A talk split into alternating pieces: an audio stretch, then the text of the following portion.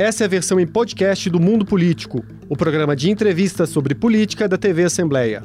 Aqui, a jornalista Vivian Menezes conversa com quem sabe tudo sobre o xadrez político em Minas, no Brasil e no mundo. Olá!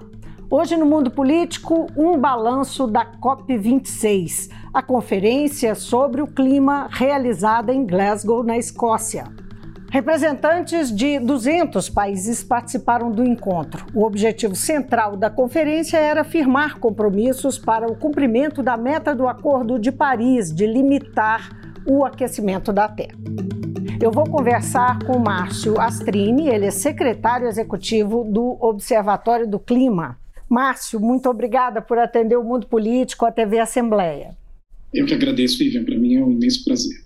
Márcio, você esteve lá bem de perto, passou essas duas semanas não é, da, da conferência uh, na Escócia, acompanhando todas as negociações. Nós podemos falar em avanço na COP26? Olha, em relação ao que tínhamos textos anteriores, aos entendimentos anteriores, houve um certo avanço, sim. Mas esse avanço é muito circunscrito ali, aquelas informações diplomáticas, as palavras que pegam um pouco mais para cá, são medidas um pouco mais para lá. Eu costumo dizer que eu tenho uma filha adolescente, eu não posso virar para ela e dizer que o que foi acordado na Conferência de Clima, com esses quase 200 países, garante a geração da minha filha um futuro melhor, ou um futuro, pelo menos, que a gente evite o aquecimento de, do planeta para trazer é, consequências drásticas, desastrosas, na verdade, como os cientistas nos alertam.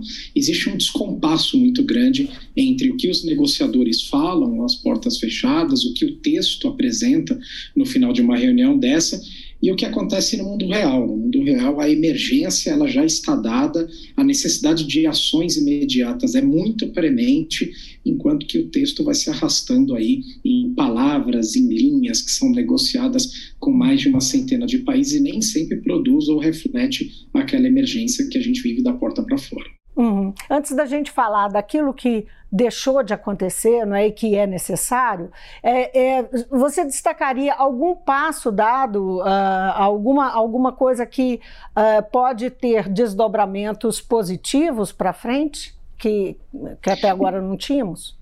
Acho que sim, eu vou destacar três pontos aqui. O primeiro, inclusive, que diz relação direto ao Brasil, teve um comunicado conjunto de China e Estados Unidos, e China e Estados Unidos são extremamente importantes nessas reuniões, são eles que dão o tom se a reunião vai ter ambição ou não, se a gente vai sair ou não com alguma coisa positiva. É, e eles, num comunicado conjunto, a China, pela primeira vez, diz que vai criar uma legislação para barrar a entrada de produtos com desmatamento dentro das suas importações. Né? E isso não serve só para o Brasil, serve para outros países, Indonésia, Congo, vários outros que praticam ainda desmatamento, mas é uma novidade. A segunda, que eu diria, é com relação a combustíveis fósseis e carvão. Pela primeira vez, é, se tem a citação desses combustíveis fósseis num texto oficial de clima da ONU, dizendo que esses combustíveis eles têm que ter uma redução muito grande ou terminar o seu consumo. Na verdade, isso não existia mas a citação foi feita. E a terceira é um acordo dos países que é, dizem que realmente o, o, que se tem hoje prometido dentro da agenda de clima é totalmente insuficiente e que no ano que vem é, tem que se fazer uma entrega maior, pelo menos das promessas. Mas quando eu digo que isso é lento, é porque é, é uma situação como se a gente estivesse com a casa pegando fogo, todo mundo já sabe que combustíveis fósseis não podem mais representar um futuro energético no mundo, todo mundo sabe que as propostas são insuficientes colocadas em cima da mesa, então é como se a casa estivesse pegando fogo e a gente ainda estivesse discutindo se ela está queimando mesmo e se a gente vai ou não ligar para os bombeiros. É muito lenta a reação dessas conferências com relação ao que acontece no mundo real. Uma expectativa dessa conferência é, é da COP26 é que houvesse uma, um acordo em torno do financiamento é, pelos países ricos dos países em desenvolvimento, para que eles possam bancar não é? a proteção ambiental, no caso do Brasil, por exemplo, a proteção da Amazônia, enfim, é, isso não evoluiu não é? para que aumentasse essa, essa, esse financiamento. Não é? Sequer é cumprido o que foi acordado há cinco anos. Não é? é isso. Que isso é tipo... é verdade. É, é, é um ponto Desculpa, desculpa. É, não, a, a questão é o quanto isso é uh, importante, não é? é? O fato de não ter acontecido, que tipo de impacto, consequência a gente pode esperar desse não acordo? É, esse é um ponto muito importante nas negociações, inclusive um ponto que se arrasta há muito tempo, que é o financiamento. Basicamente, a gente tem dois volumes de financiamento que são requisitados. O primeiro é um financiamento para que aqueles países que emitem muitos gases e precisam mudar, por exemplo, a sua matriz energética, para que eles tenham dinheiro para fazer essa mudança. Muitas vezes são países pobres ou em desenvolvimento que até gostariam de emitir menos, mas não têm capacidade de investimento. Os países mais ricos do mundo prometeram há uma década atrás a partir de 2021, então uma década atrás prometeram que a partir de 2021 eles colocariam 100 bilhões de dólares na mesa anualmente para financiar essa transformação é, desses países emissores. Esse dinheiro vem sendo contabilizado e a conta de chegada vem sendo feita há muito tempo, mas o fato é que o dinheiro que deveria aparecer na mesa nesta conferência não apareceu. Isso tem um efeito negativo duplo, né? Primeiro, obviamente, porque a gente não tem esse montante de recursos, e segundo, é um efeito moral. Afinal, os países mais ricos são aqueles que têm mais condições de patrocinar, de prover mesmo as quantias necessárias para a gente dar esse passo importante para reduzir emissões. Quando eles não fazem esse gesto, os demais países também se sentem desobrigados a assumir compromissos mais ambiciosos. E a gente tem um segundo pacote de financiamento que é diretamente vinculado aos países menos desenvolvidos ou países pobres mesmo, que vão sofrer graves consequências com as mudanças climáticas, independente, inclusive, do que se faça daqui para frente. Mesmo que a gente faça todo o dever de casa e crie o melhor cenário de enfrentamento às mudanças climáticas, esses países vão sofrer consequências já muito agressivas e precisa ter um pacote especial de financiamento para essas nações é, que, enfim, uhum. já sofrem, são mais vulneráveis à questão de clima. A gente vê, por exemplo, o que acontece agora na pandemia, né? Vários países que não têm acesso à vacina, né? Que não têm como conseguir imunizar a sua população. É, é esse problema que a gente tem de desigualdade global e esse fundo especial seria exatamente para esses países e o fundo também avançou muito pouco. Então, financiamento é uma parte bastante importante para resolver o problema e quando não aparece acaba virando um conflito, gera um estresse na reunião e é muito sentido, né? até trava as negociações. Uma informação que chegou uh, para a gente no noticiário é que uh, países da África estão gastando, alguns estão gastando até 10% do PIB para enfrentar consequências e, e mudanças climáticas que estão ocorrendo, a África tem sido mais atingida ou, ou, ou, assim a importância disso ganha essa importância porque são realmente países muito pobres ou é tudo tudo junto, nas né, duas coisas? Não, é exatamente essa que é a questão. Esses países mais pobres, eles vão sofrer as piores consequências. Eu faço de novo o um paralelo com a Covid, porque a Covid é uma crise sanitária global, assim como o clima é uma crise também ambiental a nível global. É, os países que têm maior capacidade de atendimento médico na Covid, que têm maior capacidade de ofertar para a sua população os imunizantes, um tratamento adequado, que tem melhor capacidade de comunicação e de fazer é, a prevenção para não se pegar a doença através do uso de máscaras e testes em massa, essas populações, esses países vão ter melhor capacidade de enfrentar o vírus. Com as mudanças climáticas é exatamente a mesma coisa.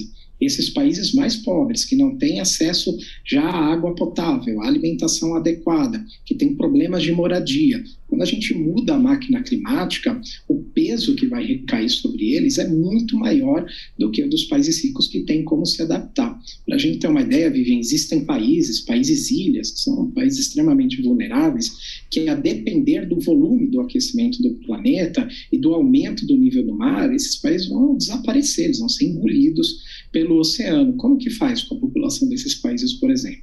Né? E mesmo que a gente não chegue nessa situação drástica, mas os oceanos vão subir vão consumir uma boa parte, por exemplo, da terra produtiva desses países. O prejuízo vai ser imenso, já são países com dificuldades, com extrema pobreza e vão se ver numa situação muito pior. Por por isso que esses fundos são tão importantes e os países ricos se mobilizarem para colocar esses fundos na mesa é absolutamente essencial. É, eu queria chamar a atenção para dois acordos que o Brasil assinou. Um é para redução de gás metano e o outro, você fez é, referência aí, para metas para zerar desmatamento até 2030. Ambos os, os acordos uh, são complicados para o Brasil.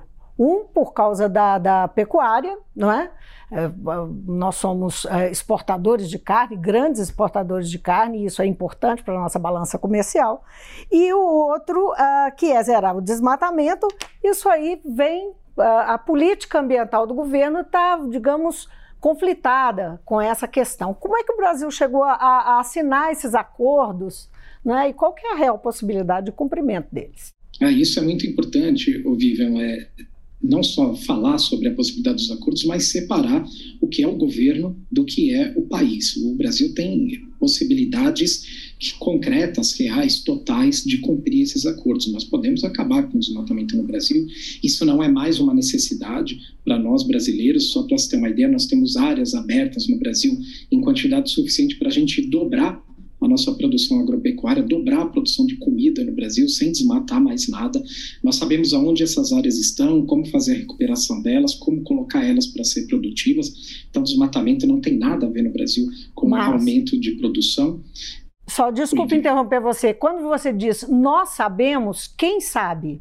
Nós sabemos são os pesquisadores brasileiros, a Embrapa, por exemplo, que é um celeiro de conhecimento dentro da agropecuária nacional e referência internacional também.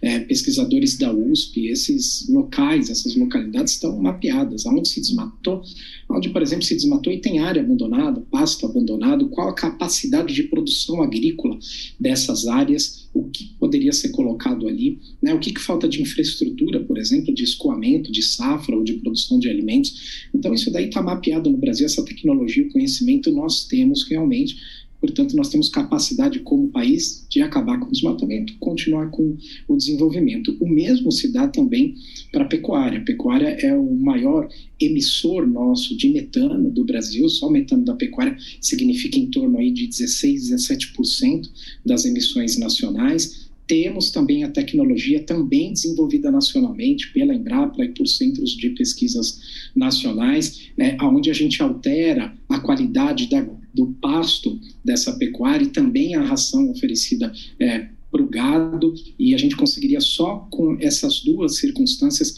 já diminuir em cerca de 20% a emissão de metano que é feito pela pecuária. Então, nós temos possibilidade, nós temos tecnologia, nós sabemos como fazer.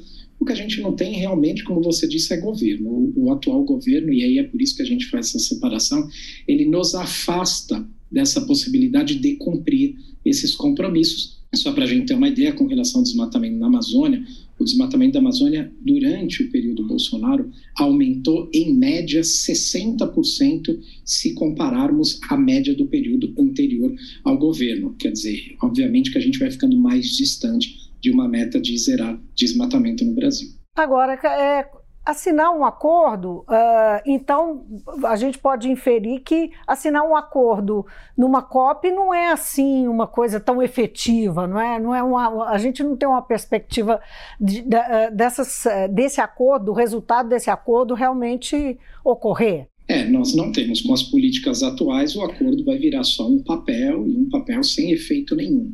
É muito melhor a gente ter nenhum acordo assinado e ações efetivas de derrubada de desmatamento do que a gente ter o desmatamento subindo. O governo pode assinar os papéis que ele quiser, porque as emissões brasileiras acontecem no chão da floresta, não são ali nos palcos da ONU ou nas assinaturas de acordo. É um governo que a gente editou, inclusive agora, é, contabilizando aí os mil dias de governo Bolsonaro, a gente editou um livro, um livreto, pode ser encontrado no, é, no site do Observatório do Clima, que é observatoriodoclima.eco.br, é, e lá a gente faz um, um uma memória de mais de 150 ações diretas do governo federal que levaram ao aumento do desmatamento. O governo federal, este governo, ele tem todos os números negativos possíveis na área de clima e de meio ambiente. Aumentou desmatamento, aumentou queimadas, aumentou invasão de áreas públicas, aumentou emissão de gás de efeito estufa, aumentou o desmatamento em si, única coisa que diminuiu foi a imagem do Brasil, a única coisa que diminuiu foi nossa capacidade de cuidar dos nossos recursos naturais, infelizmente. É, em que pese o presidente da República não ter ido né, à, à, à COP, é, estiveram lá diversos governadores, estiveram o, o, próprio ministro do Meio Ambiente e outros ministros, empresários, não é? Teve uma comitiva, diz que foi a segunda maior comitiva na COP, né? Como é que você avalia essa representação, né? É, você está aí mostrando essa, essa contradição que foi a política ambiental é, do Brasil nesses últimos tempos, nesses últimos anos, e ao mesmo tempo o Brasil manda uma representação desse porte para a COP, né? O que significa isso? É, o Brasil enviou, e essas foram as palavras do próprio presidente e do ministro, uma representação para mostrar um Brasil segundo eles, um Brasil real. É, e que o próprio presidente falou uma vez na tribuna da ONU que é um Brasil que não existe nos satélites, nos livros, na história, na realidade, não existe em lugar nenhum, existe apenas na imaginação do atual governo. Então, o governo tentou realmente levar uma, uma delegação muito grande, e era a maior delegação é, da Conferência de Clima entre os países, era, era a delegação brasileira, era quase duas vezes o tamanho da delegação do Reino Unido, por exemplo, que é o, o país que hospedou né, a conferência. É, e lá eles tentaram alugaram um espaço muito grande, acho que 200 metros quadrados, para tentar passar filmes dizendo que o Brasil é realmente um país que tem muita floresta e que o Brasil tem muito compromisso com o meio ambiente, que o Brasil cuida das suas riquezas naturais. O Brasil realmente tem muitas florestas, né? E o Brasil é um país extremamente importante para a questão ambiental a discussão que se faz não é se o Brasil tem ou não tem, é o que está se fazendo com o que o Brasil tem. É, são as taxas de desmatamento, é o que nós estamos praticando com relação a essa riqueza natural é, que existe no Brasil. Mas o governo foi rapidamente desmentido ali, é, até pelos números que surgiram no meio da conferência. Né? O, o, os números de alertas de desmatamento, por exemplo, de outubro, que fechou o período ali, pouco antes do fim da conferência de clima, nos mostrou que foi o pior outubro da série histórica, que é uma série medida é, pelo próprio governo desde 2015. Né? Então, os números eles, eles mostram a verdade. O governo gosta muito de falar conhecereis a verdade. Né? Pois é, a verdade vem dos números de satélite. Mas teve uma outra parte também, viu, Vivian? Que foi a participação da sociedade civil, é, essa dos governadores, é, e de tantos outros. O Brasil teve uma delegação indígena muito grande, que é muito importante para o país. Fez muito sucesso nas conversas com outros governos. É, a gente teve a sociedade civil em peso. Nós tivemos, nós da sociedade civil, um outro estande, porque nós não entramos no estande do governo brasileiro, nós não somos convidados e nem bem-vindos lá.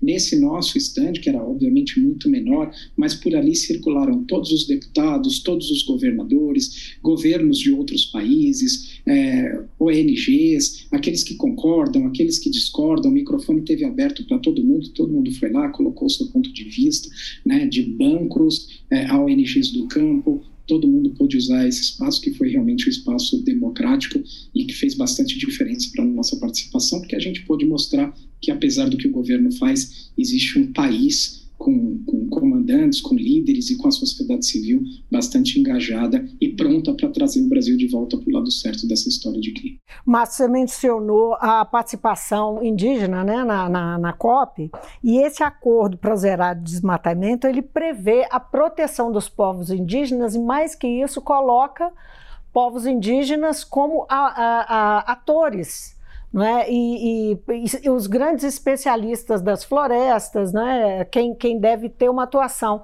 Você acha que isso pode uh, ajudar de alguma forma? Né? A gente tem visto uh, a tomar pelo noticiário o que chega sobre o que está acontecendo na Amazônia, enfim, e com, com comunidades indígenas é muito preocupante, não é?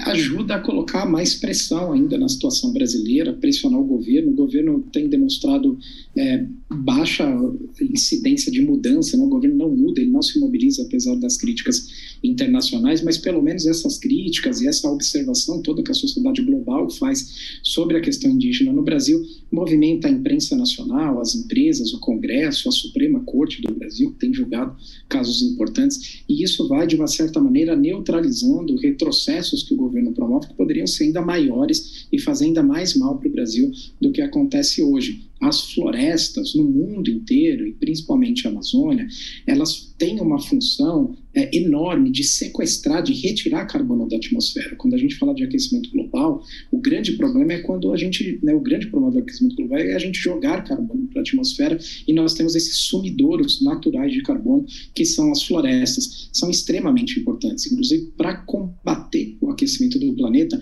não basta apenas cortar as emissões de gás de efeito estufa, é preciso retirar uma porção desses gases e as florestas têm essa função fundamental. E os verdadeiros guardiões das florestas são as populações indígenas. Não há diferença entre o modo de vida deles, a vida dessas populações e a vida da própria floresta. Eles defendem a floresta como defendem a sua vida, porque são, no fundo, uma coisa só. São, portanto, é, as populações ou é, essa, as comunidades mais importantes que nós temos, sem dúvida nenhuma, hoje, no enfrentamento do aquecimento global e por isso são tão reconhecidos. Chamou atenção uma declaração do ministro do Meio Ambiente, Joaquim Leite. Ele fez uma relação entre floresta e pobreza. Ele disse exatamente que existe muita floresta, onde existe muita floresta, também existe muita pobreza. É, talvez a, a, pobreza, na verdade, está no espírito e na mente do ministro. Talvez, é, ou por falta de interesse ou tempo, não estudou o que significa uma floresta, principalmente para o PIB brasileiro.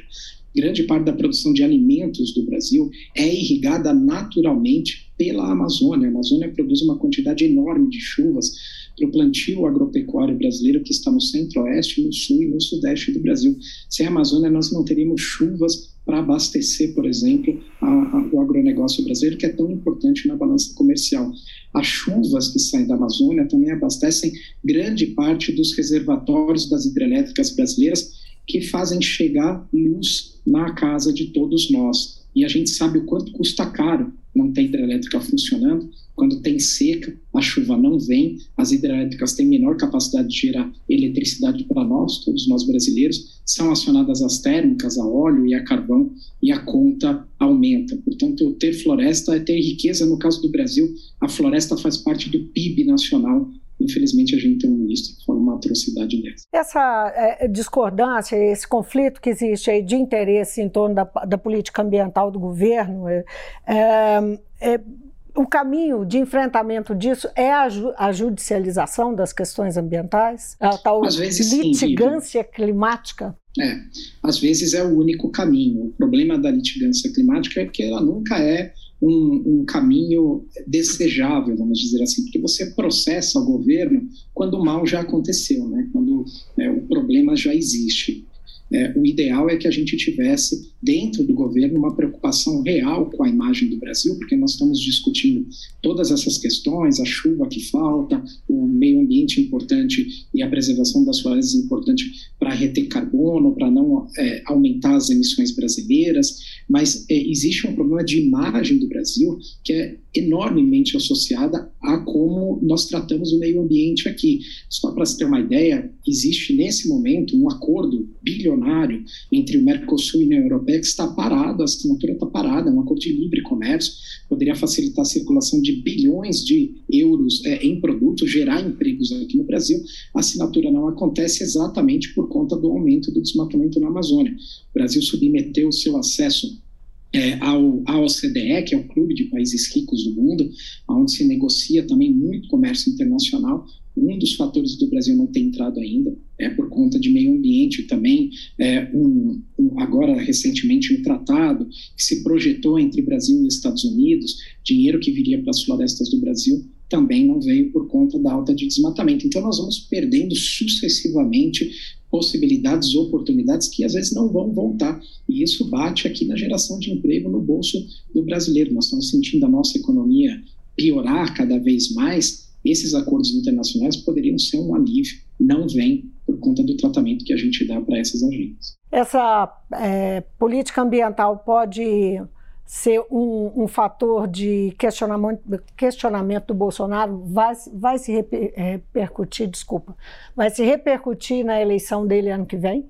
Na tentativa ah, de reeleição? Certamente. Você acredita? Acho que sim, certamente, viu, Vivian? É, no mundo inteiro essa repercussão já é muito grande. Eu acho que os brasileiros não aguentam mais ver é, o, o, desprezo com que é tratado o meio ambiente no Brasil.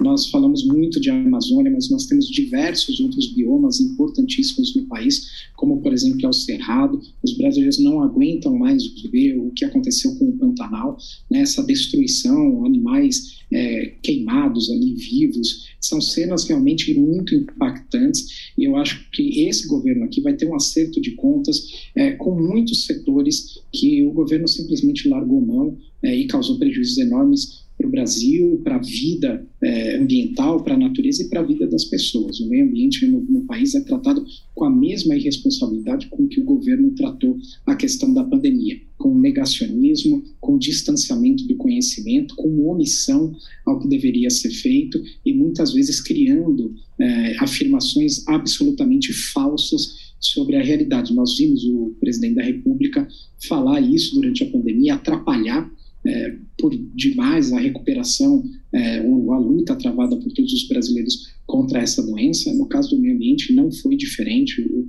o presidente Bolsonaro, pessoalmente, chegou a usar a tribuna da ONU, na abertura da Assembleia Geral da ONU, para dizer que os dados satélites estavam errados, que o desmatamento não existia, que os incêndios florestais eram um complô internacional e por aí vai. É, e isso certamente atrapalha demais quem está lá, inclusive na ponta, lutando contra o crime ambiental. São crimes e o presidente Bolsonaro já está tendo que responder. Já é processado na justiça aqui no Brasil, inclusive no Tribunal Internacional, no Tribunal Penal Internacional, onde ele ganhou recentemente o seu quinto processo e certamente outros virão por aí. Márcio, foi um prazer falar com você. Muito obrigada. Eu que agradeço demais a oportunidade, um prazer. Muito obrigado. Um abraço a todos. Boa conversa mesmo. Um abração. Eu conversei com Márcio Astrini. Ele é secretário executivo do Observatório do Clima e fez para nós um balanço da COP26, a Conferência do Clima realizada em Glasgow, na Escócia. Eu me despeço aqui, obrigada pela sua companhia e até amanhã. O Mundo Político é uma realização da TV Assembleia de Minas Gerais. A apresentação é de Vivian Menezes, a edição de áudio é de Bruno Oliveira e Isabela Ferreira. A produção é de Tayana Máximo e a direção é de Alevi Ferreira. Você pode seguir o Mundo Político nos principais tocadores de podcast. Assim, você não perde nenhuma edição do programa. Para assistir a essa entrevista e aos outros conteúdos da TV Assembleia, acesse almg.gov.br/tv.